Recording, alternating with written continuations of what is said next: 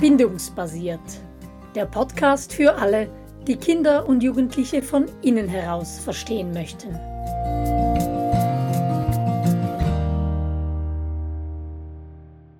Kinder unter sieben verstehen. So heißt unsere neue Podcast-Serie. Und in dieser ersten von insgesamt sieben Folgen schauen wir uns an, dass und warum kleine Kinder von Natur aus unreif sind. Ja, und ich freue mich, dass das wir für diese Serie wieder Angela Indermauer und ich, Simona Zäh, sind. Und Angela, warum Kinder unter sieben? Warum diese magische Zahl? Ja, weil an diesem siebten Geburtstag genau etwas Großes passiert. Wie in den Märchen. Genau, natürlich nicht. ähm, sieben, ja, sie steht einfach für den Übergang. Ähm, das passiert aber in der Regel sogar etwas vorher, zwischen dem fünften und siebten Geburtstag. Bei sensiblen Kindern auch etwas später. Sieben ist einfach so vielleicht der Durchschnitt, könnte man sagen. Und sieben war ja auch lange Zeit so ähm, der Eintritt in die Schule, du und ich wurden bestimmt noch mit sieben eingeschult. Das war so, ja, da war man eben kein Kleinkind, kein Kindergartenkind mehr, sondern mit sieben ist man ein Schulkind, also schon gefühlt fast erwachsen, zumindest in diesem Moment. Und in dieser Zeit ebenso zwischen fünf und sieben, da passiert diese Entwicklung, dass der präfrontale Kortex seine Arbeit aufnimmt. Dieser präfrontale Kortex ist wie eine Mischschüssel und den gibt es natürlich schon vorher, aber so richtig zu arbeiten beginnt er ab diesem Zeitraum. Und das ist der Moment, wo Kinder langsam Gefühle mischen können. Kleinkinder nehmen ja nur immer ein Gefühl nach dem anderen wahr. Also der präfrontale Kortex ist das, was quasi bei uns hinter der Stirn ist oder der Teil der Stirne vorne ist. Und das entwickelt sich, das braucht extrem lange, bis das alles verkabelt ist. Wenn unsere Kinder auf die Welt kommen, dann ist unser Gehirn ja der am wenigsten differenzierte Körperteil.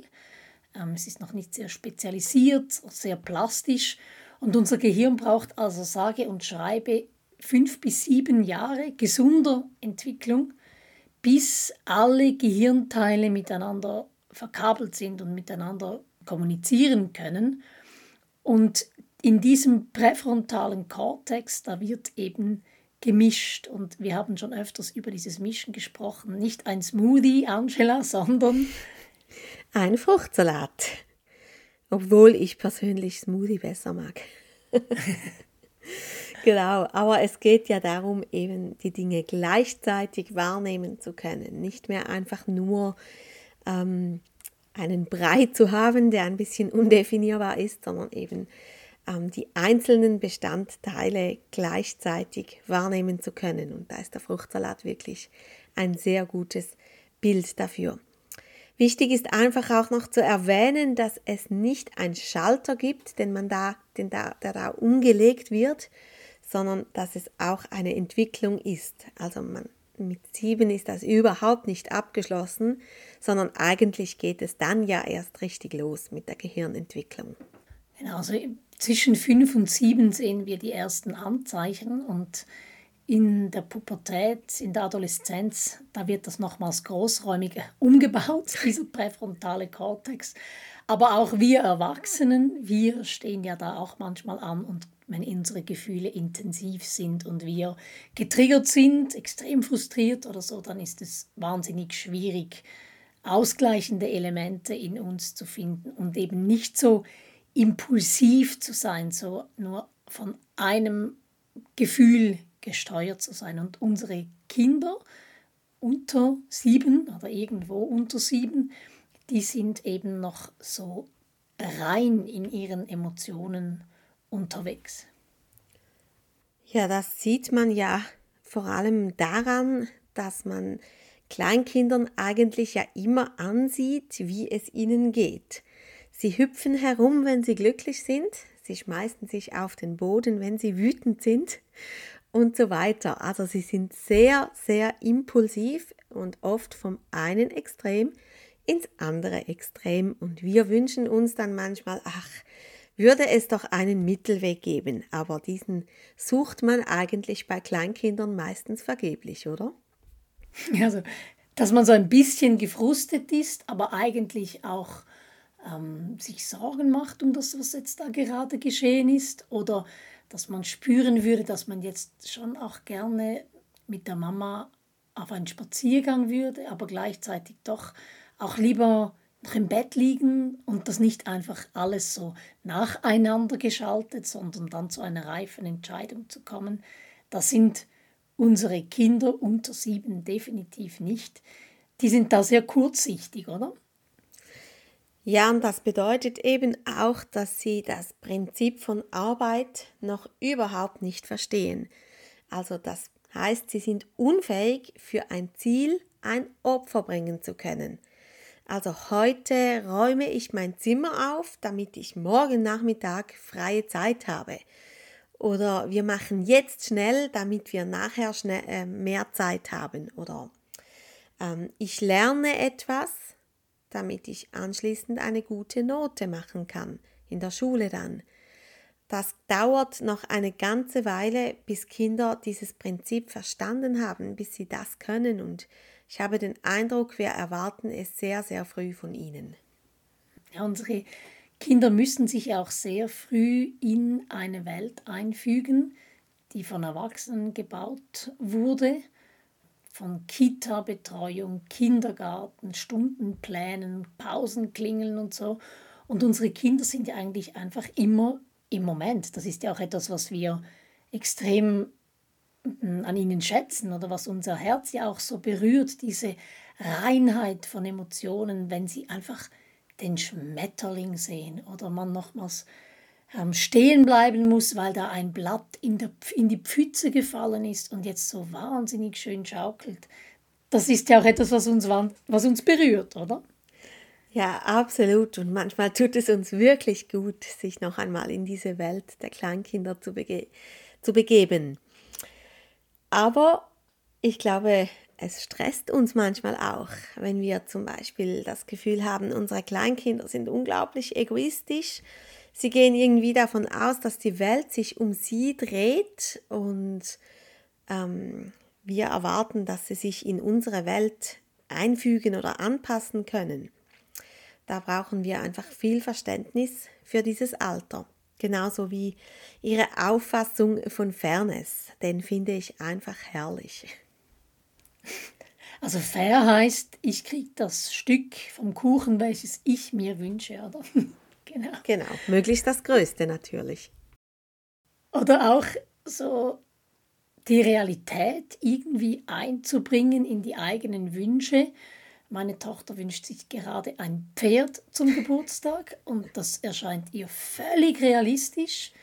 Und da nützen keine Diskussionen über Größe des Gartens und so, sondern es ist einfach rein eine Frage, ob ihre Eltern ihr jetzt ähm, gewillt sind, ein Pferd zu schenken. Aber wie das dann gehen soll, das hat da überhaupt keinen Platz. Da ist einfach dieser Wunsch und der ist sehr groß und alles andere wird wie bei einer Sonnenfinsternis verdeckt, oder? Genau, solche Pferde hätten wir auch schon ein paar, wenn wir diesen Wünschen immer nachgegeben hätten. Dabei sehen wir ja auch, dass ihnen noch dieses Taktgefühl fehlt. Wo bringe ich welchen Wunsch an? Was sage ich in welcher Situation und was sage ich eben nicht? Das ist ja so der Klassiker, oder? Man sitzt mit dem Kleinkind im Bus und das Kleinkind sagt, Wow, Mami, schau mal, diese Frau ist ja dick und wir könnten im Erdboden versinken vor Scham und das Kleinkind hat einfach nur ausgesprochen, was es gerade denkt. Und etwas, was uns dann aber als Erwachsenen manchmal abgeht, sich selber so gut zu spüren und so bei sich zu sein und dem eigenen zu vertrauen. Oder also diese Integrität von kleinen Kindern ist wunderbar, ist eigentlich ein Rohdiamant, der einfach noch ein bisschen geschliffen wird und ein bisschen diplomatischer werden muss. Das wäre super, genau. Ja, und ein Aspekt dieser Unreife, weil ihr Gehirn einfach noch nicht so weit verkabelt ist, ein Teil dieser Unreife hat auch damit zu tun, dass sie mit Trennung noch nicht sehr gut umgehen können. Und dazu machen wir dann mal eine extra Folge, weil das ist etwas, was uns wichtig ist, dass wir das im Auge behalten mit kleinen Kindern, oder? Genau, das kommt noch. Doch was heißt jetzt das mit den gemischten Gefühlen, mit diesem Reifeschritt für uns Erwachsene, für uns als Eltern oder ich denke hier auch gerade an Kindergartenlehrpersonen oder Kita-Mitarbeiter oder was auch immer. Was mir immer zuvorderst ist, ist, dass wir wirklich die Kinder als das sehen, was sie sind, nämlich als unreif und nicht als kleine Erwachsene, die sich jetzt doch einfach noch ein bisschen zusammennehmen könnten und dann ähm, sich einfügen könnten in die Gruppe im Kindergarten oder so, sondern dass wir sie wirklich quasi in ihr Hirn sehen und sehen, hey, die sind noch gar nicht so weit. Und es bringt nichts, wenn wir da ziehen und stoßen und drohen oder äh, locken mit Belohnungen oder so. Ja, und ich denke, viele Probleme schaffen wir uns ein Stück weit auch selber, indem wir die Kinder Situationen aussetzen, ähm, die einfach too much für sie sind. Zum einen, weil es vielleicht einfach reizüberflutend ist, weil ihr Kooperationsvermögen aufgebraucht ist oder weil sie einfach diese Reife eben noch nicht haben. Ich denke, gerade wenn wir von Dreijährigen zum Beispiel erwarten, dass sie ihren Znüni ähm, teilen und uns dann wundern, wenn das nicht geht oder wenn wir von kleinen Kindern erwarten, dass sie ihr Zimmer alleine aufräumen und solche Dinge, ich glaube, da kommen wir schon viel weiter, wenn wir uns einfach bewusst sind, was kann ein Kleinkind schon und wo sind unsere Erwartungen einfach zu hoch. Also, dass wir hier die Verantwortung übernehmen und Situationen schaffen, die das Kind meistern kann mit seinem Entwicklungsstand.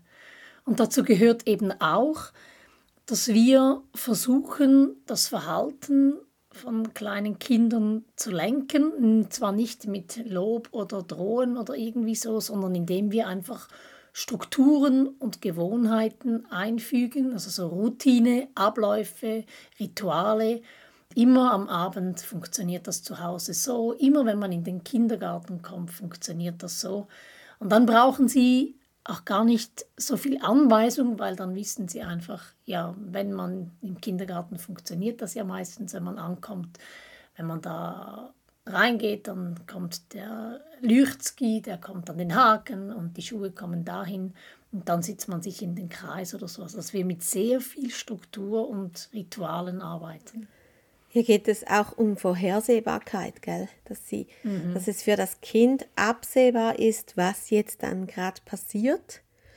Und natürlich kann man das ja nicht überall, aber oft kann es einfach helfen, wenn man es so viel wie möglich einbaut und dort, wo es nicht geht, wenn man die Kinder vorinformiert. Also ihr könnt jetzt noch einige Minuten spielen und dann wenn ich rufe, dann gehen wir, ziehen die Schuhe an und verlassen das Haus zum Beispiel, dass das Kind sich darauf einstellen kann. Also dass man als Erwachsene wie ein Skript schreibt, also wie ein Theaterregisseur und quasi Handlungen oder Verhalten vorgibt. Ja, wir gehen jetzt gleich rein zum Doktor. Da muss man ruhig sein. Es hat dort ein Wartezimmer und wir ziehen die Jacke aus und dann könnt ihr euch ein Buch schnappen oder wir besuchen die ältere Schwester in der Schule und bringen ein Geburiznün. Aber weißt, in der Schule muss man ruhig sein. Ähm, und dann kann man nicht einfach alles ähm, in die Hände nehmen und so. Dieses Scripting braucht einfach eine gute Bindung, weil wir ja dann darauf zählen, dass das Kind da zuhört und uns nachahmt und sich auch daran hält.